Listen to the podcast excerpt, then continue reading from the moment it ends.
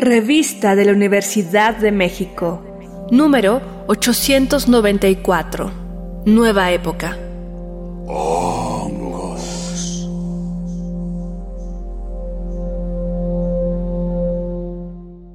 Bienvenidos al suplemento radiofónico de la revista de la Universidad de México. Yo soy Elvira Liceaga y estamos llegando a nuestro último programa de nuestra serie de hongos, que es el tema de este mes en la revista.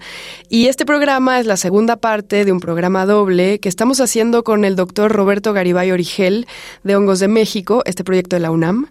Él, bueno, por si no escucharon el programa anterior, que se los recomiendo muchísimo, en el cual, por cierto, hablamos de hongos y alimentación, el sueño, la regulación de los hongos silvestres, ¿no? Prácticas comunes de consumo de los hongos en México. Bueno, el doctor Roberto Garibay Origel es biólogo en la UNAM, tiene un doctorado en ciencias biológicas también en la UNAM, ha sido presidente de la Sociedad Mexicana de Micología, ha dirigido varias tesis, tiene un laboratorio que es el repositorio digital multimedia para la determinación de hongos comestibles y tóxicos de México, y también investiga los hongos, a ver si lo digo bien, ectomicorrícicos. ¿Qué son los hongos ectomicorrícicos, Roberto? Bienvenido otra vez. Claro, muchas gracias. Es un gusto estar aquí con ustedes nuevamente. Los hongos en la naturaleza cumplen muchos papeles ecológicos. El que más conocemos es el de los descomponedores, los degradadores de la materia orgánica. Es decir, eso lo vemos nosotros en nuestras casas. Si dejamos un pan afuera o una fruta, se le empieza a creer moho, ¿no? Se empieza a poner verde, así de colores. Esos son hongos que están descomponiendo eso. Entonces, ese es su principal trabajo.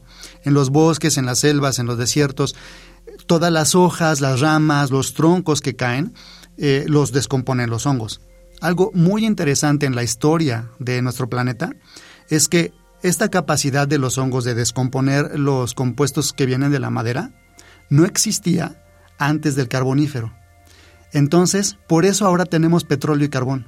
Porque, porque toda la materia orgánica que se produjo en ese momento no hubo quien la descomponiera y se acumuló en el suelo. En ese momento evoluciona en los hongos la capacidad de descomponer la madera, de descomponer la lignina, de descomponerla. Entonces, desde entonces se dejó de acumular materia orgánica en los suelos del planeta. Entonces, de ese tamaño es, digamos, la relevancia que tiene la descomposición que hacen los hongos de la materia orgánica en los ecosistemas. Pero hay otro grupo de hongos que no hacen eso. Vamos a llamarles primero micorrícicos. Micorriza significa hongo raíz, ¿sí? Entonces, en realidad, si nosotros vamos allá afuera y sacamos plantas de una maceta o de un parque o de un bosque y revisamos sus raíces, todas las plantas van a tener hongos en sus raíces, todas. A nosotros nos dijeron en la primaria que la raíz le sirve a la planta para obtener agua y nutrientes del suelo. Eso es relativamente falso, porque la raíz es muy mala para eso. Sí sirve, pero es ineficiente. En cambio, los hongos son mucho mejores para adquirir agua y nutrientes del suelo. Entonces la planta prefiere darle energía al hongo y que el hongo explore el suelo y le dé los nutrientes que necesita. Esos son los hongos micorrícicos, los que se asocian con las raíces de las plantas para que puedan crecer, sobrevivir en todos los ecosistemas terrestres. Básicamente como, como el 90% de las plantas terrestres tienen hongos en sus raíces. Bueno, esto es muy interesante porque está este libro que no sé si tú has leído, seguramente sí, de Anna Singh, sobre los hongos que son como ejemplos o modelos de alianzas y de colaboraciones. Y de hecho ella en su libro dice que nosotros los humanos deberíamos de aprender de los hongos que trabajan en colectivo y que hacen equipos y que hacen alianzas y amistades prolongadas, en donde si tú sobrevives, yo sobrevivo. Y nadie sacrifica a nadie. ¿No? Entonces, ¿nos puedes hablar un poquito de esta capacidad de los hongos de trabajar con otras especies sin pues sin, sin aniquilar, ¿no? Bueno, eso, eso es, este, es demasiado romántico. Ah, ¿en serio? Sí, sí, porque también hay hongos que son, son, pues llamémosle parásitos y que, y que matan. Digamos que eh, los hongos efectivamente tienen una capacidad de establecer, en biología les llamamos simbiosis, o sea, relaciones de mutuo beneficio, ¿no? Este, con otros organismos. Y las dos más importantes son las micorrizas de las que acabamos de hablar, de los hongos en las raíces de las plantas, y las otras son los líquenes. Entonces, cuando nosotros vemos estas manchas amarillas, naranjas, rojas en las piedras o en los troncos de los árboles, esos son líquenes. Y los líquenes son la asociación de algas y hongos. Son súper interesantes porque en realidad las, las algas necesitan mucha agua para sobrevivir, pero el hongo lo que hace es como que les hace una casita externa las protege de la desecación y entonces el alga hace fotosíntesis y le entrega azúcares al hongo. De hecho, eh, igual funciona la micorriza. La planta hace fotosíntesis y le entrega, le entrega azúcares al hongo y el hongo a cambio en la micorriza le da minerales a la planta y en, el, y en los líquenes los hongos le dan protección a las algas, aunque también minerales. Como dije, hay hongos parásitos patógenos y son los principales eh, destructores de cultivos del mundo. Y también hay hongos eh, patógenos como los que están muy de moda ahora eh, por la serie de, de Last of Us, ¿no? que son hongos que efectivamente se, se, meten a los insectos y controlan su comportamiento. Y por eso existe esta cosa que se, se inventó de las hormigas zombie, ¿no? Pero, claro. Y de ahí sacaron la serie. Pero los hongos sí son muy interesantes en su capacidad de establecer relaciones con otros organismos y la mayor parte de ellas son benéficas. Sí, sí. ¿Y qué hay de los desechos, eh, volviendo un poco a los hongos degradadores, uh -huh. qué hay de los desechos no naturales, como plásticos, metálicos? Eh, los hongos tienen una característica, ellos no pueden producir su propio alimento. Y para, para obtener su alimento producen enzimas y esas enzimas las vierten al medio. Esas enzimas son como pequeñas tijeras moleculares que cortan las moléculas grandes y después el hongo las puede absorber y alimentarse. Entonces los hongos de hecho son los organismos del planeta con la mayor capacidad enzimática. Y estas enzimas son capaces de cortar proteínas, son capaces de cortar, como les dije, la lignina, o sea, la madera, eh, son capaces de cortar hidrocarburos, por ejemplo, son, e incluso son capaces de cortar plástico. Entonces hay algunas especies que tienen enzimas muy poderosas que se usan para bioremediación. Bioremediación es esta acción de que tú ya tienes un sitio contaminado, por ejemplo, por gasolina o por un derrame de petróleo, y entonces pones hongos en ese suelo o en esa agua y los hongos lo van cortando hasta que lo limpian. Bueno, digamos que... Eh, convierten esas moléculas contaminantes en cosas más pequeñas no contaminantes. Y, hay hongos que efectivamente tienen también la capacidad de hacer eso con los plásticos. ¿Y hasta qué punto la bioremediación, como la que estás mencionando a partir de hongos, puede ser una solución al problema mundial de tantísima basura y desechos? Algunos incluso tóxicos. Bueno, la realidad es que ese proceso es lento.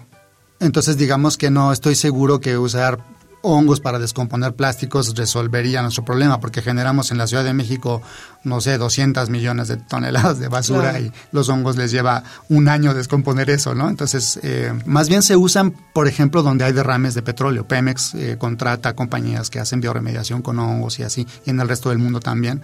También se usan, por ejemplo, para, para plantas de tratamiento de aguas. Entonces, digamos, llegas a un momento en donde el tratamiento de aguas ya no descompone ciertas cosas y ahí puedes poner hongos. ¿Qué otros roles tienen los hongos en pues la renovación del ecosistema o la regeneración en la ecología? Hay otro concepto muy interesante que también está de moda que se llaman redes micorrízicas. Y lo que sucede es que como te dije, prácticamente todas las plantas en los bosques, en las selvas, tienen los hongos en sus raíces, haciendo micorrizas. Esas micorrizas salen filamentos, el micelio del hongo explora el suelo, buscando nutrientes y agua, pero eventualmente se encuentran las raíces de otra planta y también la micorriza. Uh -huh. Y entonces, en realidad, en la, en la naturaleza, las plantas están conectadas por hongos en el suelo Las raíces de las plantas están conectadas por hongos en el suelo. Y se ha demostrado en laboratorio que a través de estas redes de micelio se puede compartir entre diferentes plantas, incluso de especies distintas, agua, azúcares y nutrientes. Entonces, todavía no comprendemos muy bien eso qué significa, digamos, en el funcionamiento de los ecosistemas, pero es un hecho que potencialmente los hongos pueden hacer que las plantas se ayuden entre sí claro. a través de ellos. Es, es una cosa espectacular. Bueno, eso es muy romántico. Sí, ese sí. Estamos como muy fascinados en general con los hongos después de hacer esta serie. Ya te digo como que ahora todos queremos alimentarnos de hongo y todos queremos hacer todas las microdosis posibles y comer hongos para el cerebro, para el sistema inmune. ¿Cómo podemos acercarnos un poco más al mundo de los hongos sin perturbarlo, sin necesariamente querer obtener algo de ellos a cambio? Como mencionaste hace un momento, cada vez están desarrollando más en México esta actividad que se conoce como micoturismo, ¿no? Es decir, estas caminatas para observar hongos, caminatas para aprender de lo que los hongos están haciendo ahí. Pero una cosa muy interesante en nuestro país es que no solamente hay muchas especies de hongos, también hay muchas culturas.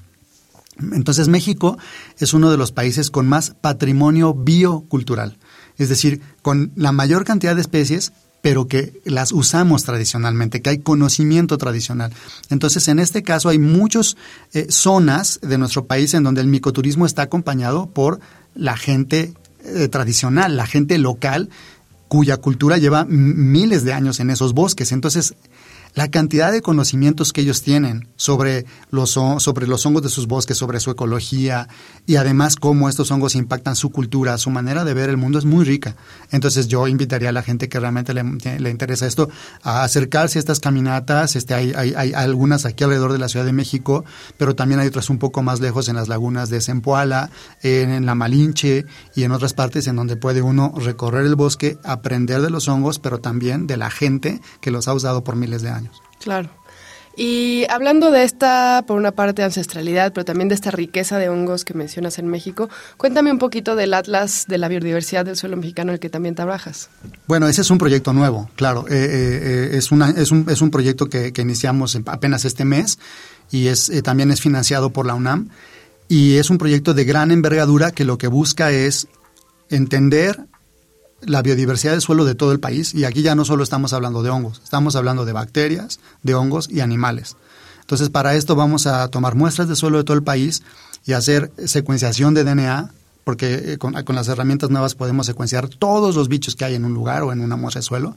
Entonces, vamos a empezar a generar mapas de los hongos del país, de las bacterias del país, de los animales del suelo del país y después la intención es explicar por qué hay tantos, por qué están en dónde, pero sobre todo cómo la actividad humana afecta a la biodiversidad del suelo y al hacer eso cómo perdemos las funciones del suelo y por eso los, los suelos se vuelven pobres y ya no podemos cultivar en ellos, por ejemplo. Entonces, la, la, idea final es dar recomendaciones sobre cómo aprovechar mejor nuestro recurso suelo eh, con su biodiversidad para seguir teniendo la capacidad de satisfacer nuestras necesidades, pero de una manera sustentable. Bueno, pues muchísimas gracias Roberto. Eh, que la gente se acerque a Hongos de México, al repositorio digital multimedia para la determinación de hongos comestibles y tóxicos de México, no se nos van a intoxicar. Y pues me quedo con la recomendación de acercarnos a las culturas directamente para saber cuáles son las prácticas y los conocimientos que ellos tienen de los hongos. Eh, ojalá que el proyecto de la diversidad del suelo sirva para legislar los monocultivos y todos los agroquímicos y todo lo que está haciendo tanta tierra infértil en el campo mexicano. Pero bueno, muchas gracias por ilustrarnos sobre los hongos que regeneran y degeneran. Y yo sé que estoy romantizando mucho a los hongos, pero en, en general las conclusiones de estos programas han sido que los hongos son una una cosa a la que deberíamos de respetar mucho más y a la que deberíamos apostarle, cuidar y acercarnos, ¿no? Este, ¿algo más que quieras decir? La UNAM es una institución muy noble que financia estas investigaciones y que nosotros tenemos la responsabilidad de poner todo este conocimiento al servicio del público y por eso está eh, la página de hongos comestibles y tóxicos de México y también vamos a hacer una página de la biodiversidad del suelo de México, entonces estamos justo trabajando en eso y pues es un placer estar aquí con ustedes. Pues muchísimas gracias, Roberto. Garibay Origel es biólogo en la UNAM, tiene un doctorado en ciencias biológicas también en la UNAM, ha sido presidente de la Sociedad Mexicana de Micología, ha dirigido varias tesis, tiene un laboratorio que es el repositorio digital multimedia para la determinación de hongos comestibles y tóxicos de México, y también investiga los hongos ectomicorrícicos. Hemos llegado al final del programa. Si quieren leer más sobre hongos, les recomendamos la revista de este mes que pueden consultarla gratuitamente en www.revistadelauniversidad.mx y recuerden que también pueden suscribirse, escriban a suscripciones arroba revistadelauniversidad.mx y también pueden comprarla en su formato físico, que es precioso, y este número además tiene muchísimas ilustraciones muy lindas. Pueden comprarla en casi cualquier librería, librerías de la UNAM, Educal, Fondo de Cultura, etc. Gracias a Yael Vais, a Frida Saldívar y a Paco Chamorro por este programa. Yo soy Elvis Liceaga y pueden escribirnos a arroba revista-unam y sobre este programa a arroba shubidubi. Y recuerden que este programa es una coproducción de la revista de la Universidad de México y Radio UNAM. Consulta esta entrevista y las anteriores en radiopodcast.unam.mx.